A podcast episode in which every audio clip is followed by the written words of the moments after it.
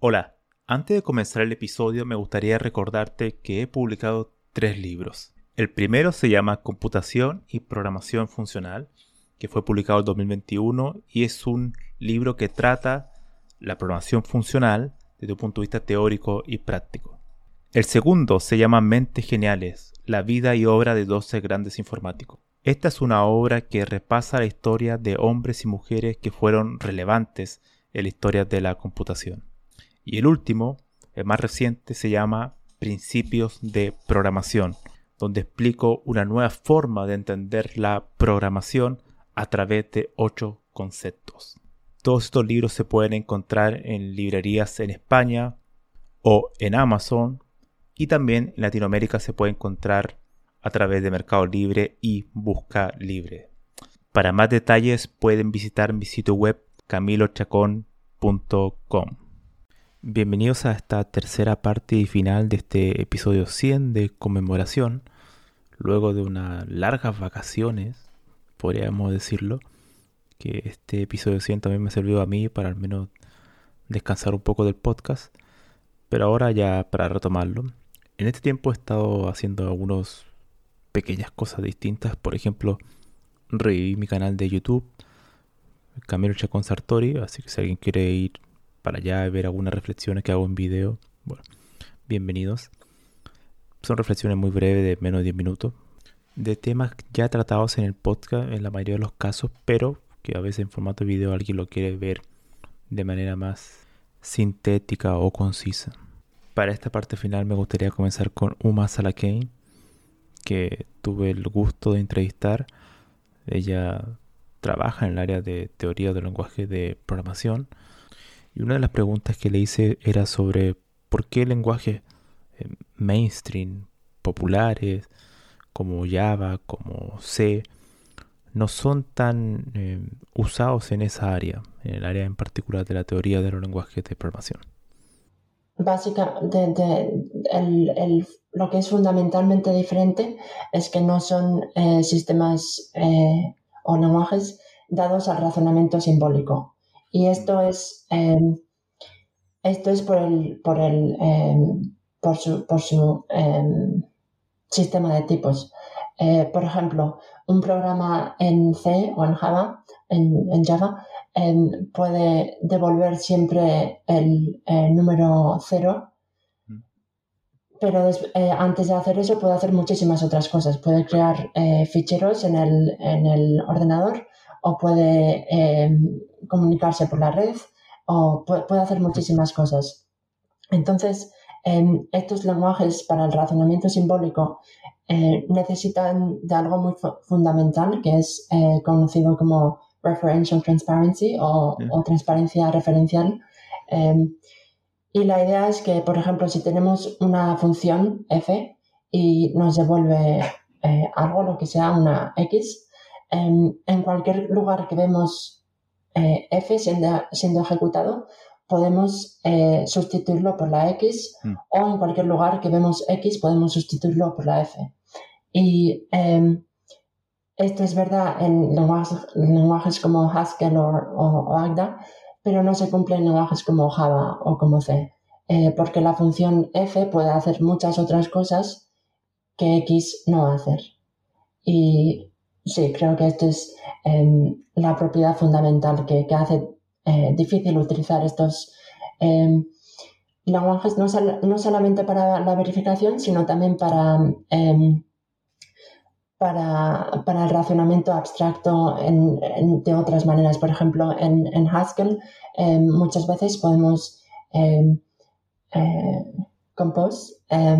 componer. Componer programas eh, algebraicamente, eh, podemos razonar muy fácilmente sobre, sobre cómo se van a ejecutar. En, en C o en Java no podemos hacer eso. Em, y lo, podemos hacer, pero el, sistema de tipos no nos protege. Em, y eh, sí, esto, no es, o sea, es posible em, razonar, razonar sobre C o sobre Java desde otros lenguajes, desde otros lenguajes de programación.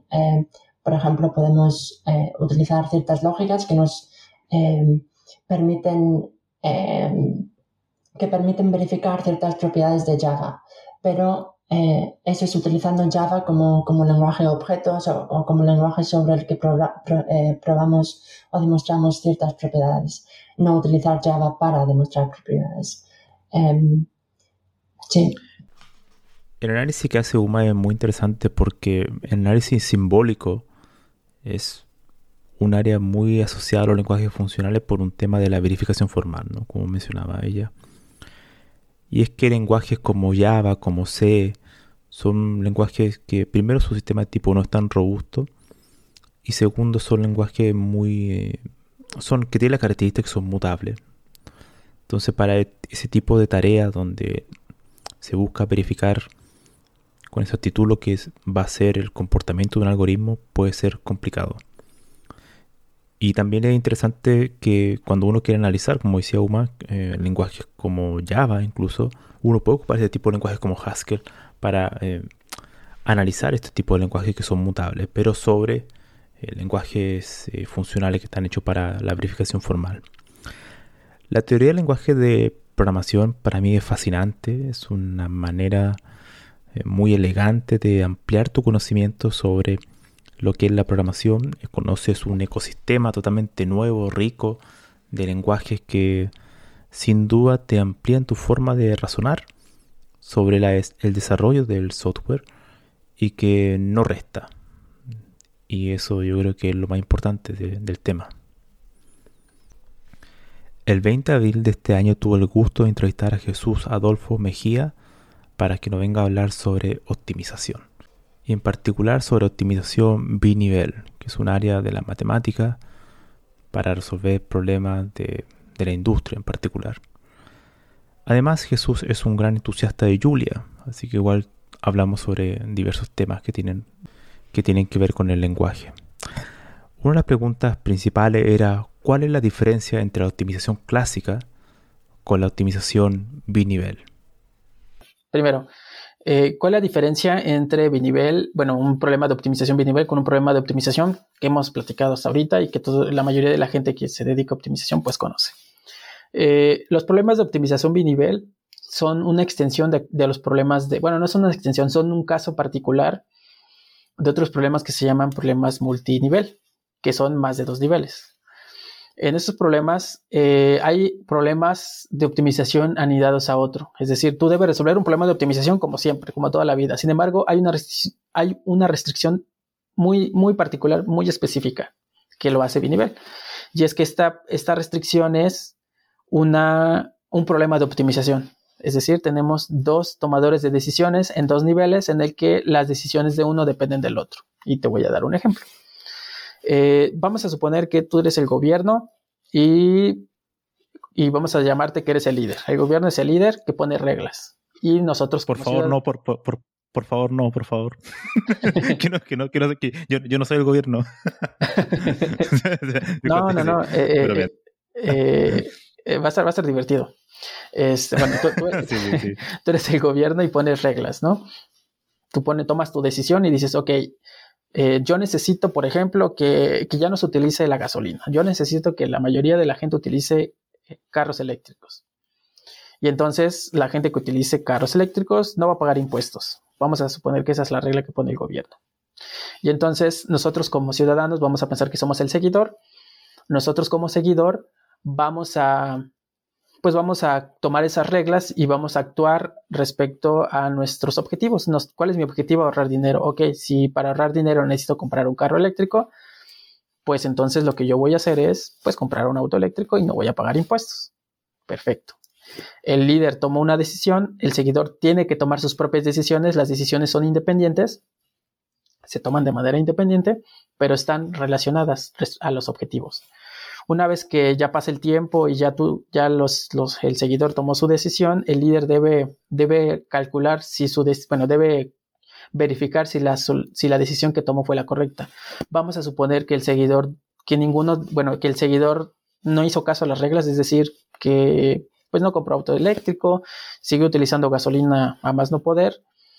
Entonces el, el líder eh, debe tomar otra decisión, eh, bueno, debe evaluar si su decisión fue la correcta, es decir, darle un, darle ahí un valor a su, a su decisión.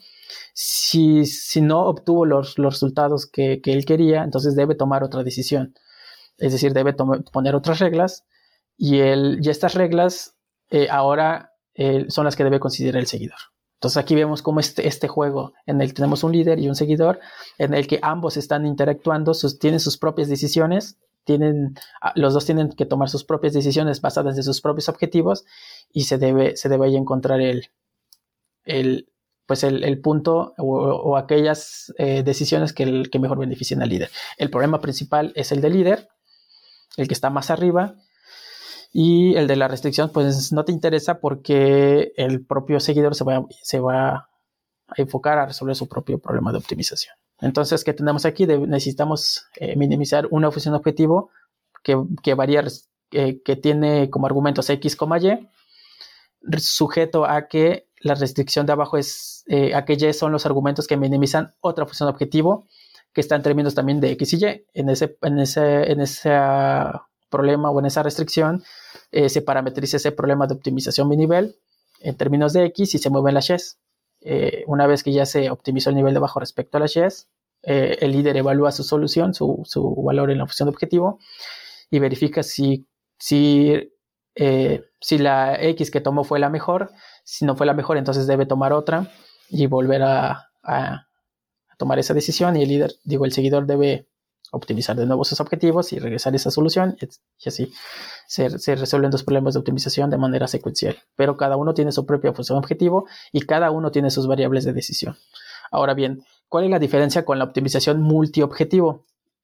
Estamos de acuerdo que en un problema de dos objetivos, eh, multiobjetivo de dos objetivos, este, hay dos funciones objetivo que hay que optimizar al mismo tiempo. Eh, para que sea multiobjetivo, obviamente deben estar en conflicto estas funciones objetivo. Ahora, también en, optimización binivel tienes dos funciones objetivo, sin embargo, no están definidas sobre el mismo espacio. Es decir, bueno, sí están definidas sobre el mismo, sobre el mismo espacio, pero la manera en cómo se optimizan son diferentes, porque el nivel de arriba está en términos de X y las X son libres para él y las Y no. Eh, en el nivel de abajo se mueve en términos de Y, pero la X es fija.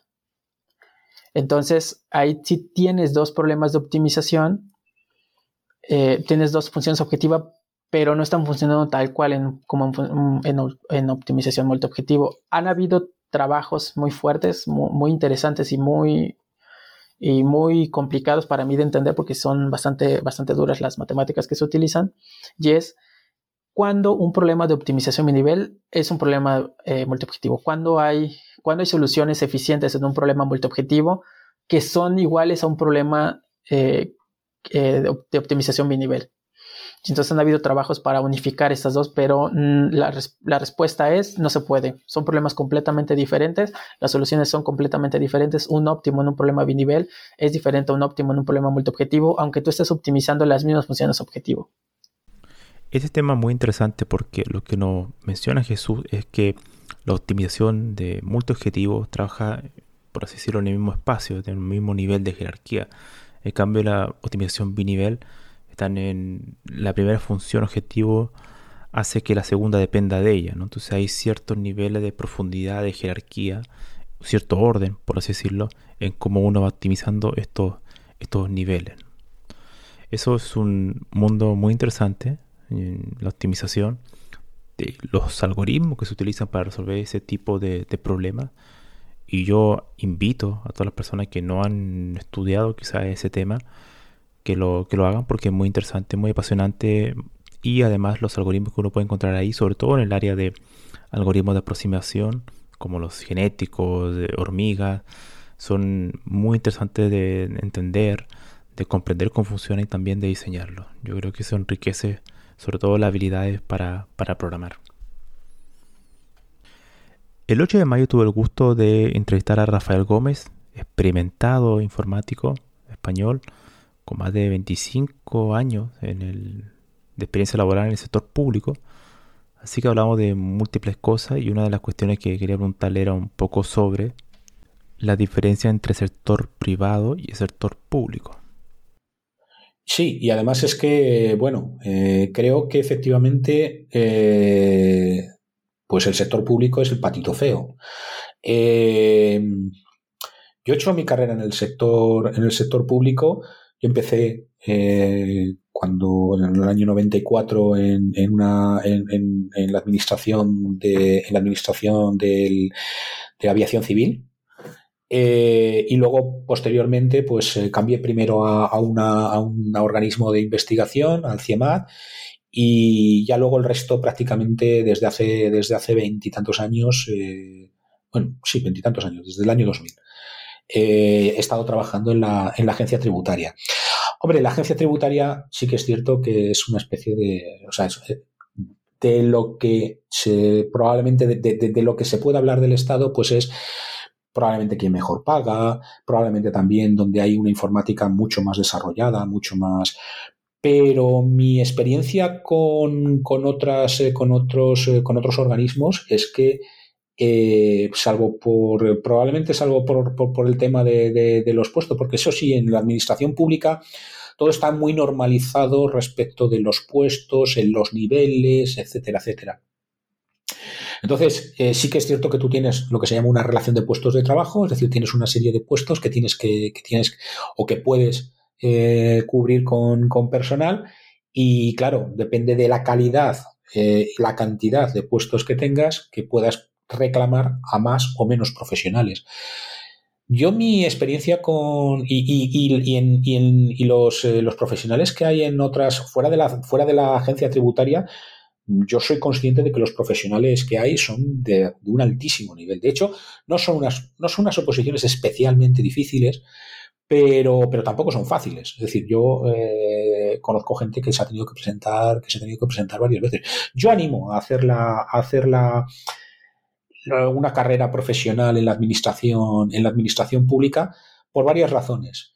Eh, la primera porque, bueno, eh, a pesar de lo que uno se pueda pensar, hay huecos, y voy a decir huecos prácticamente para, para, cualquier, para cualquier profesional. Es decir, para cualquier profesional de nuestro, de nuestro ramo. Existen concretamente un, cuerpo, que es el cuerpo de superior de, de, sistemas, de la Administración, Cuerpo Superior de, de, Sistemas y Tecnologías de la Administración del Estado, que, que básicamente pues es donde, llega, donde, donde pueden aspirar o donde aspiran todos los, eh, todos los que salen como graduados o, o, eh, sea, tienen un grado superior de educación. Eh, en su momento había también un grupo que, ahora, se llama 2 y que antes se llamaba B, que iban los titulados medios, pero claro, las titulaciones medias han desaparecido. En fin, en cualquier caso, eh, son, son cuerpos donde uno puede desarrollarse bastante bien. Mi recomendación, si uno quiere hacer una carrera en la administración, es lógicamente que se, que se prepare o que, o que eh, se ponga en contacto con gente que haya participado ya antes en, procesos selectivos, porque el proceso selectivo sí es muy, es muy importante. Una de las cosas que más me gusta, a, pesar de que yo no he, yo no he, yo he estado, como decía antes, desde hace 20 años en la, en la, en la agencia tributaria, me he movido poco, una de las cosas que más me parece interesantes de la, Administración General del Estado es la capacidad de moverse de un sitio a otro. Ya no me refiero geográficamente. Sí que es cierto que geográficamente la mayor parte de eh, la gente pues trabaja en Madrid, pero es una cuestión pues el hecho de que la mayor parte de los ministerios y de la actividad eh, informática está muy centralizada en Madrid, pero bueno, yo tengo compañeros que están en Barcelona, compañeros que están en todas partes de España, ¿eh? o sea que, que también hay, hay, hay mucha gente que, que efectivamente puede, puede, o sea, puede realizar su, su, función en cualquier, prácticamente en cualquier parte de España. No hace falta venirse a Madrid para, para trabajar en un ministerio o para trabajar en informática en un ministerio. Y luego eh, hay una cosa que sí me parece interesante desde el punto de vista de, lo que es la carrera profesional, y es que eh, es una carrera mmm, que de algún modo eh, tiende a recompensar relativamente rápido, relativamente rápido a, los profesionales. Lo que quiero decir es que, mmm, hombre, o por lo menos esa ha sido mi experiencia en los últimos, en los últimos años particularmente aquí, en, o sea, con, con, con, con, en mi actividad, en, nuestra actividad en, la informática, en las tecnologías de la información.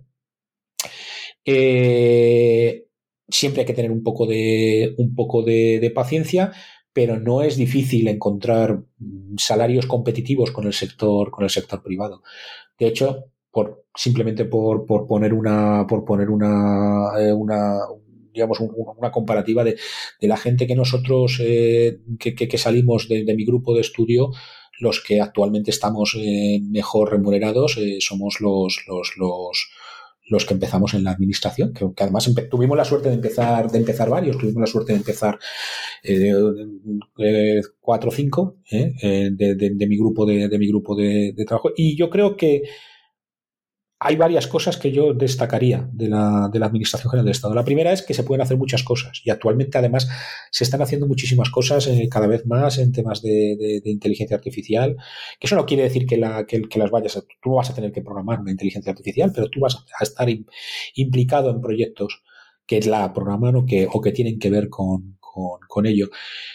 Eh, Luego, además, sí que es cierto que durante muchos años las promociones han sido muy pequeñas. Eh, bueno, cuando empecé yo las promociones eran muy pequeñas. Luego hubo un tiempo en el que las en que fueron un poquito más grandes y ahora lo que ocurre es que han hecho unas promociones enormes en las que efectivamente hay muy buenas probabilidades para alguien que sale ahora de, presentarse y de, y de, sacar y de sacar una plaza tú ahí sabes que estás compitiendo con otros. El principal problema de una posición es que sabes que estás compitiendo con, todos los que se presentan. Pero, pero vamos, yo creo que, yo creo que es, asequible. ¿eh? Eh, iba a decir que no conozco a nadie que haya que se haya rendido y lo haya dejado por imposible. O sea, eh, la gente lo, lo, termina, lo termina sacando y, ofrece buenas, ofrece buenas eh, oportunidades. Luego, además, existe una movilidad, que eso mucha gente no lo sabe, y es que aunque tú estés en la Administración General del Estado, Tú puedes pasar también a administraciones autonómicas eh, de una forma más o menos horizontal y existen otras posibilidades también que es también la de las de ir a trabajar a, Bruselas o, incluso a otras a, la administración del Estado en el exterior. No es fácil, eso es, eso es cierto, pero vamos, que existe la posibilidad. Es decir, si uno quiere incluso también tener eh, su, su experiencia, eh, a lo mejor en Bruselas, en, en, la, en la, Unión Europea, en la, la en, la administración de la comunidad, pues también es, es, es posible que lo que, que, puedan tener proyectos hay muy interesantes. Participar en proyectos internacionales, por ejemplo, se puede participar en proyectos internacionales, aunque sea la Administración General del Estado. Eh, y luego hay proyectos, o sea, si tu interés es la tecnología, también hay eh, una capacidad de, digamos, de, participar o una posibilidad de participar directamente en proyectos tecnológicos. Por ponerte cosas, o sea, por ponerte ejemplos de cosas en las que yo he estado, en las que yo estado implicado, eh, yo he estado implicado, por ejemplo, hace ya muchos años, pero estuve implicado en el desarrollo de, sistemas clasificadores de fraude con, redes neuronales. Estamos hablando de eh, una, situación en la cual pues, eh, las redes neuronales todavía ni siquiera se planteaban en las empresas. ¿eh? Es decir, en muchos aspectos, muchas veces la, Administración General del Estado, o sea, la Administración puede ser incluso puntera. siempre se ha dicho lo de garbanzo duro pero seguro, la del funcionario garbanzo duro pero seguro. Yo creo que la parte menos interesante o la parte menos importante de la, de la función pública es, la seguridad laboral. Yo creo que seguridad laboral, más o menos en nuestro, en nuestro entorno, eh, muchas veces eh, se sacrifica por, proyectos interesantes. Y yo creo que muchas veces sí hay proyectos interesantes en la, en la administración. Este es un tema que muchas veces se pasa por alto y es que la administración pública se tiende automáticamente a menospreciar, pero también tiene sus ventajas y muchas veces esas ventajas pueden ser suficientes para una persona que quiera desarrollar su carrera. Es una opción válida y que también presenta ciertos retos que pueden ser interesantes, como la estabilidad, como también la variedad de proyectos que se están haciendo. Y también, como decía Rafael, hay proyectos que pueden ser bastante desafiantes. Así que también es una opción para las personas que quieran desarrollar una carrera como informático.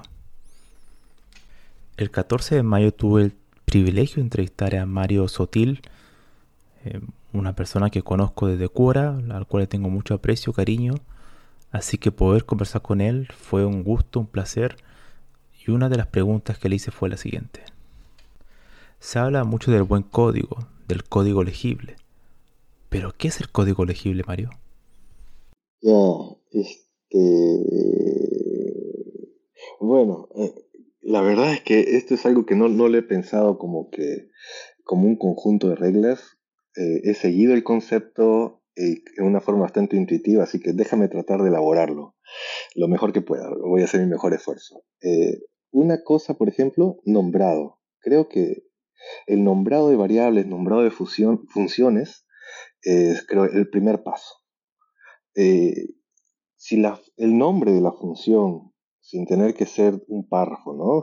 siendo bastante escueto, logra describirse a sí mismo, creo que ya tienes medio gol adentro. Ya está. O sea, ya tienes medio gol. La persona lee la función convertir eh, X dato de entrada y devolver JSON, no sé, algo así, ¿me entiendes? Eh, si la función se describe a sí misma, ya tienes medio gol. Y el otro asunto es el nombre de las variables también. Si, y aquí el ejercicio es no tener que recordar en lo posible. Por ejemplo, puede haber casos en que la función es súper pequeña y está claro que es un contador dentro de un bucle, es una i. Bueno, usemos una i, no es el fin del mundo. Este, está clarísimo y no necesito recordar esta i en el resto del sistema. Está bien. Pero hay otras partes donde, por ejemplo, podría ser interesante. Tienes una lista de palabras y quieres hacer un, quieres iterar en esta lista de palabras. Tu lista de palabras se podría llamar eso, lista guion bajo palabras. Y cuando iteras, palabra. Entonces, si lo lees en Python, para, for, palabra, in, lista palabras, está clarísimo, la, o sea, queda casi como leer texto, ¿no? lo que va a hacer ese, ese, ese bucle. Y así sucesivamente, el código se va volviendo eh, casi como leer un texto. Ahora, Después del nombrado es la organización. Eh, uno evitar tener funciones gigantescas, eh, ser capaz de ver ese proceso gigante en pasos y ser capaz de, romper ese en funciones más eh, pequeñas, más manejables, que hagan una sola cosa. Entra un dato, sale un dato, sin tener este, sin ser muy complejos. Entonces, cuando rompes esta función, refactorizas, como se dice, esta función gigante en funciones más pequeñas, la función gigante se reduce en tamaño y se vuelve algo de 10 líneas, 15 líneas, donde puedes ver que llama otras funciones y como su nombrado es muy bueno, leer esa función que se ha reducido tanto es una vez más casi como leer un texto. Es casi como leer un texto y si lo encuentras adelante, la función de procesamiento de datos X y llama esto, convierte en esto, después baja estos datos, eh, los filtra y los sube a cierto base de datos, ah caramba, o sea, en vez de leer comentarios, paso 1, paso 2, paso, paso 3 en medio de esa maraña de código, leo esas funciones, me quedó clarísimo lo que hace. Y si quiero entrar en los detalles, pues iré a una de esas funciones cada una específicamente para saber qué es lo que hace y encontrar lo que quiero buscar. Entonces, esa refactorización, esa capacidad de romper esos, esos procesos, esas funciones grandes en funciones más pequeñas, más el nombrado, va aumentando la legibilidad, ¿no? Y otro asunto que se me viene a la mente es este, el mantener un acoplamiento bajo, es decir, que eh, evitar a toda costa eh, variables globales evitar a toda costa ese tipo de cosas porque no solo introducen efectos colaterales, sino que crean dependencia también entre estas funciones pequeñas y te hacen más difícil el mantenimiento. Entonces, eh, evitarlas a toda costa. Y bueno, eso lo que se me viene a la mente así de buenas a primeras. Todas estas reglas que hace Mario o sugerencias son fundamentales. Por ejemplo, el tema del nombrado, tener buenos nombres de variables, de funciones, de bibliotecas que se están construyendo son fundamental porque uno no tiene que olvidar que el código que uno hace es para otra persona, para seres humanos. No es solamente código para una máquina. Y yo creo que esa es una de las cualidades de un buen desarrollador de software. Escribir código legible para otros. Y eso para mí es el código legible. Yo creo que Mario lo pudo explicar de una manera eh, notable. Un día después, el 15 de mayo, tuve el gusto de entrevistar a José Cifuente, chileno, compatriota, para hablarnos sobre la educación y la informática. ¿Cuál es la relación entre la educación, el poder enseñar a otros esta actividad tan, tan fascinante? Una de las preguntas que le hice fue la siguiente. ¿Qué te parece la enseñanza de la programación en niños? Mira, a mí me, parece genial mientras los niños lo pasen bien. ¿Por qué? Porque al final eh, tiene que ver con la forma en que tú, si tú yo no, soy experto en, aprendizaje en enseñanza básica, pero lo que me ha tocado leer y estudiar y ver, eh, en, la enseñanza eh, básica generalmente los niños son una esponja, decimos, ¿cierto? Que quieren aprender, quieren pasarlo bien, tienen muchas aproximaciones que son muy distintas a los adultos, ¿ah? que somos más temerosos, ¿cierto?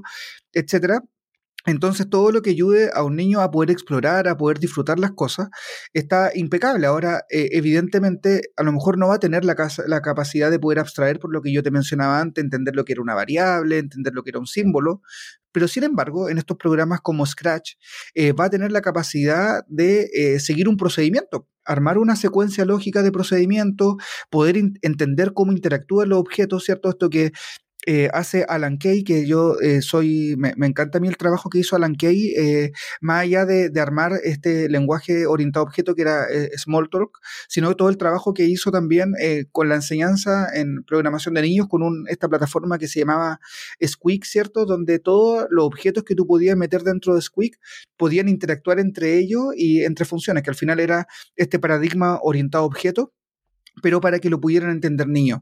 Entonces, todo este tipo de cosas yo creo que ayudan, pero sin presión. Pues, así, los niños en general no, deberían tener presión, eh, una presión académica eh, fuerte que muchas veces lamentablemente se da, porque esa presión la vamos a tener toda la vida después para adelante.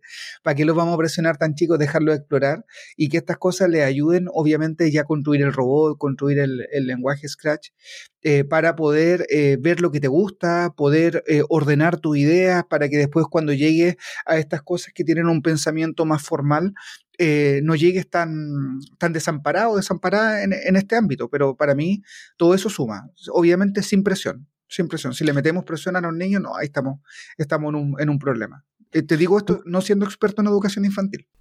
Bueno, algo que rescato de la respuesta de José el tema de la diversión y de que lo pasen bien. Al final yo creo que un niño más que enseñarle un plan específico de pensamiento computacional con distintos tipos de herramientas y ese tipo de cuestiones, tiene que ser una inmersión un poco más amigable, que sea a través de juegos, jugando. Y para eso hoy en día hay muchas herramientas, como Scratch o este tipo de cosas como Lego, que también se puede hacer como con robot programable, que yo lo encuentro muy divertido, muy didáctico y muy interesante.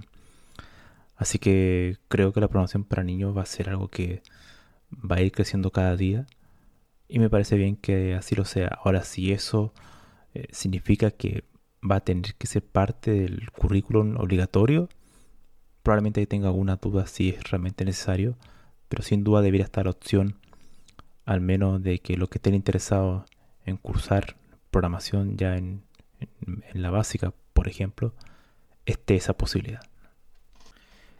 El 17 de junio tuve también la suerte de entrevistar a otro compatriota, Eduardo Díaz, creador de un blog que se llama La naturaleza del software, que ya lleva muchos años. Así que comenzamos sobre su experiencia en este mundo de la informática. Lo cual me llevó a preguntarle sobre cuál han sido sus faros, cuáles han sido estas personas, estos grandes informáticos o informáticas que le han marcado en su carrera. Sí, mira, eh, he pensado bastante al respecto a. Eh, bueno, Dijkstra fue una persona muy. Dijkstra y Nuth, por ejemplo, al principio de mi carrera fueron personas que yo descubrí que dije, wow. Eh, una, porque ellos escribían mucho, no Dijkstra sobre todo, tiene unos ensayos notables. pero quizás también una persona muy eh, muy rígida quizá en algunas cosas de extra. Otra persona que también me, me influenció mucho Alan Kay, las cosas que escribía Alan Kay. Em, Pero en el último tiempo ha surgido también mucho en mí la, figura de Margaret Hamilton. No sé si la ubicas. La, ella fue la que dirigió eh, la programación del Apolo 11. Es conocida por eso. Hay una foto de ella que está parada al lado del listado del, del Apolo 11. Pero más que por ese dato anecdótico, es por cosas que ella pensaba y cosas que ella aportó. Ella, ella en cierta manera es como muy precursora de lo que es hoy día SRE, el Site Reliability Engineering.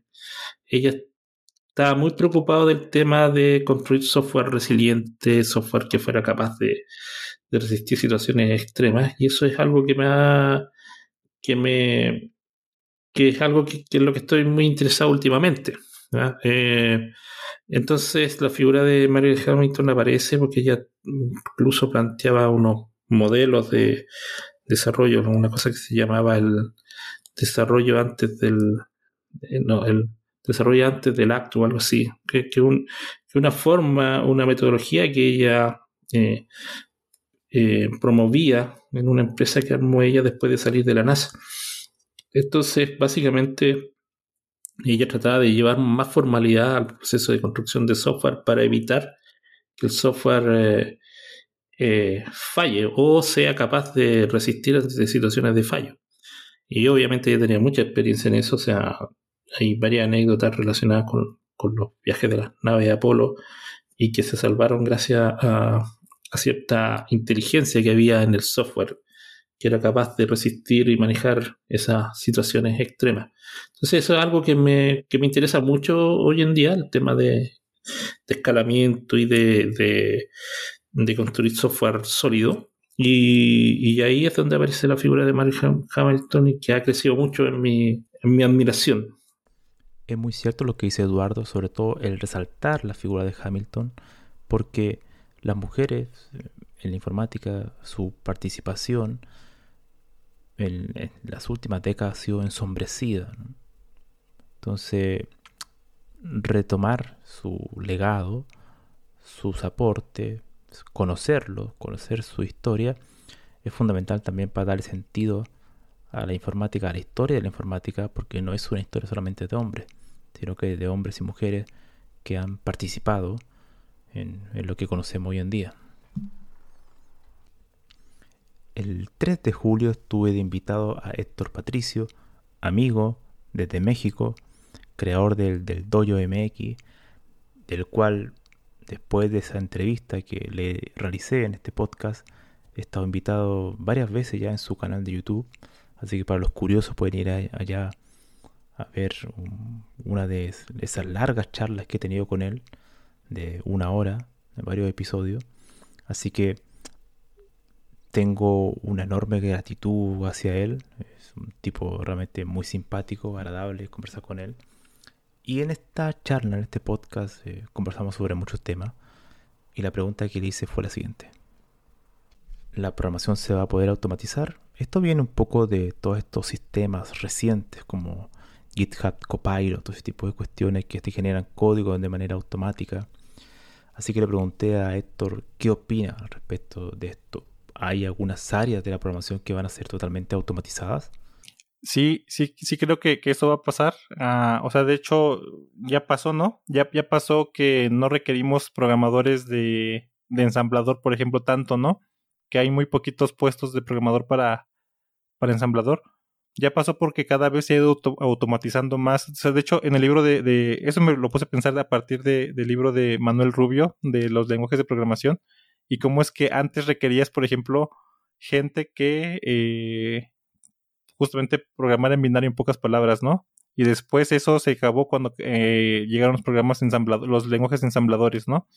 Y después los lenguajes ensambladores se acabó cuando llegaron los interpretados, ¿no? Y luego los interpretados y bueno, y los compilados cada vez te dan más cosas, ¿no? Entonces, no requieres ahora justamente alguien que te programe un shell sort porque ya está implementado en la mayoría de los sistemas y lenguajes, ¿no? Entonces, esas cosas se han ido automatizando y cada vez nos vamos a un nivel más arriba de lo que se puede hacer en, computación. Entonces yo creo que justamente va a llegar, eh, esto va, a seguir avanzando y va a llegar eh, cosas cada vez más, eh, más abstractas, digamos, en los que las habilidades que requiere son diferentes, porque las habilidades de nosotros hoy, como, como desarrolladores de software, son muy diferentes a las que tenían los primeros, ¿no? Que eran casi, casi matemáticos y físicos eh, puros, ¿no? Entonces, eh, eso, esto se va a seguir automatizando. Lo que no sé es hasta dónde, ¿no? Hasta dónde va a, va a llegar esta automatización, porque estoy seguro que lo que nosotros estamos viendo hoy para los primeros programadores era algo imposible de pensar incluso, ¿no? No lo podían ni siquiera visualizar a lo, a lo que hemos llegado hoy, ¿no? Entonces yo creo que lo mismo va a pasar dentro de 50 años, lo que, lo que van a lograr esos programadores de ese entonces, ni siquiera nos lo estamos imaginando nosotros. Y pues aquí entra otro punto que es muy probablemente toda esta demanda que tenemos de, de pues de hecho yo siempre he tenido la teoría de que naturalmente la inteligencia artificial de los primeros de los primeros trabajos que va a tomar es justamente el de programar, ¿no? Porque recuerda que nosotros programamos, como se dice, para los humanos, para que otro humano lo mantenga, pero si un programa puede crear código binario directamente haciendo lo que tú le estás pidiendo sin que otro humano lo tenga que tocar, pues qué, mejor solución más directa que eso, ¿no? Mm, y hasta ahorita ya hemos visto, por ejemplo, cosas bastante interesantes. Hablando de, código todavía, que Copilot, no, yo uso Copilot en mi día a día y la verdad es que me sorprende porque no solamente me ayuda a terminar mis tareas más rápido, sino que aprendo de él, por ejemplo, ¿no? Pero te digo, ¿qué, qué le va a costar más adelante a esta misma inteligencia artificial? Eh, después de haber aprendido lo suficiente, programar por mí completamente, ¿no? Yo solamente darle la instrucción de decirle esto es lo que tienes que hacer y teniendo, teniendo yo la forma de comprobar que lo hizo bien, sin ver su código, ya, ya con eso me es suficiente, ¿no? Y que cumple con los parámetros que, establece. Entonces, muy probablemente esto cambie en el futuro a, a ser todavía más. Ahorita, si, los programadores de, de, los primeros programadores nos vieran, para ellos somos completamente usuarios de, de herramientas de programación, no somos programadores directamente, ¿no? Ah, porque ellos justamente hacían código casi casi máquina, ¿no? Entonces, así va a ir avanzando la abstracción y así va a seguir pasando. vamos a ser cada vez más usuarios de herramientas que ayudan a programar la computadora, ¿no? Entonces, yo creo que sí va, a avanzar. Mm, creo que tristemente se va a perder muchos, muchos trabajos y tenemos que prepararnos para eso, ¿no? Mm, porque si no vamos avanzando con eso, vamos a justamente a quedarnos en, la ola de gente que se quedó sin saber qué hacer, ¿no? Porque, o te digo, por ejemplo, yo escuché hace años ya de una herramienta que escribe mejor HTML que los humanos, ¿no? Entonces, uh, no se, no se ha, hecho masivo porque tal vez tiene ciertas fallas, pero te digo, va a llegar el punto en el que esto se va, en el que lo va a hacer mejor que los humanos.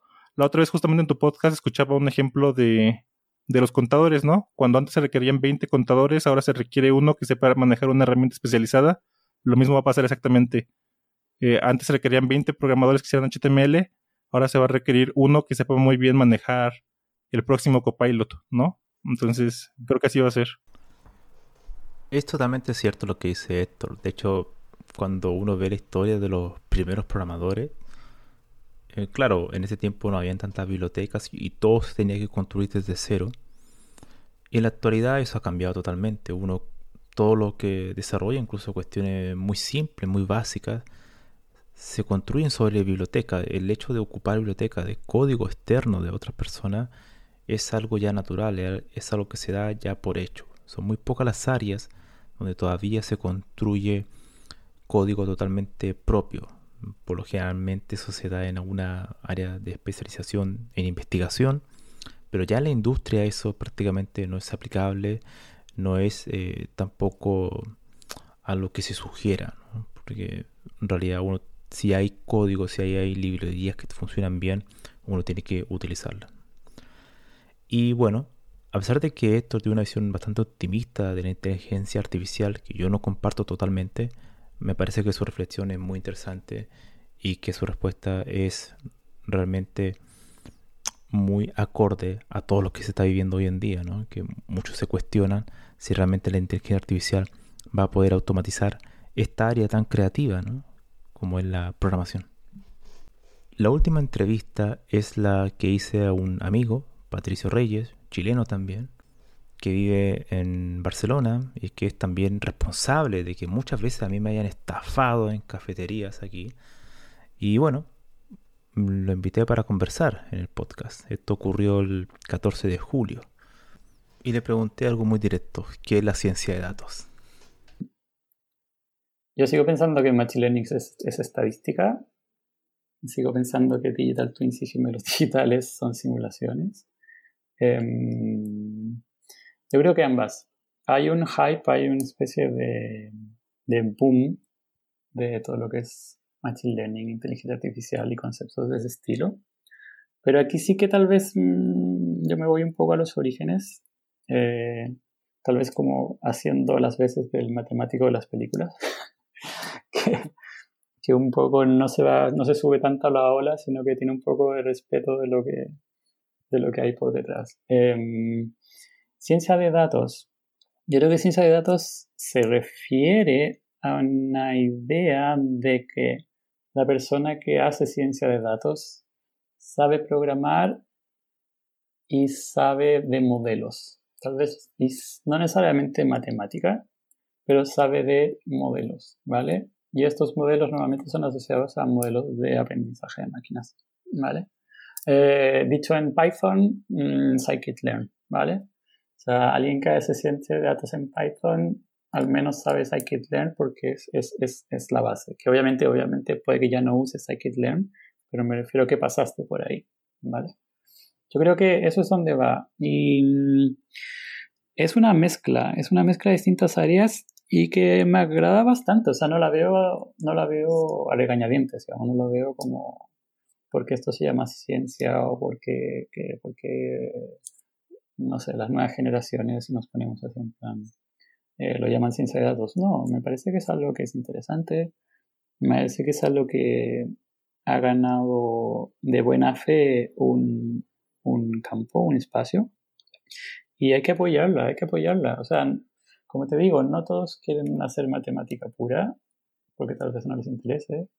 No todos quieren solo irse a la, una informática mm, sin entender eh, mucho cuál es la idea principal hay gente que quiere de cierta forma tener en su bagaje modelos, normalmente modelos estadísticos, pero que no tengan mucha estadística por detrás, ¿vale? Yo creo que ese es el cientista de datos como tal, ¿vale? Y creo que mm, de buena forma se ha ganado un espacio en empresas principalmente, ¿eh? que eso creo que es, algo que, que, eso lo han ganado de buena forma.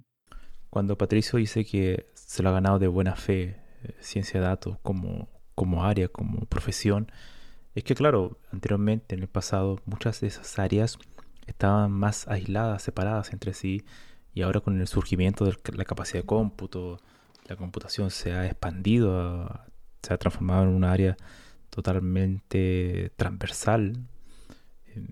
Está mucho más ahora presente esa combinación de conocimiento, ¿no? estadística, matemática, computación, y a eso le llamamos ciencia de datos. Y eso es algo natural con la evolución del campo y con la evolución de la tecnología y el conocimiento.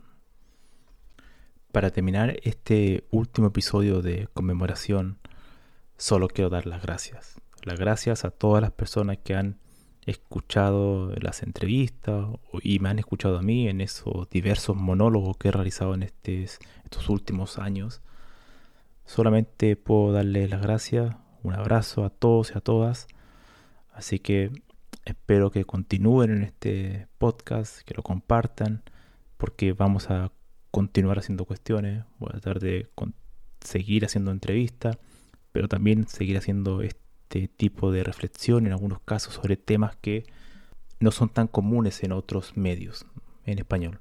Así que muchísimas gracias y nos vemos en el siguiente episodio.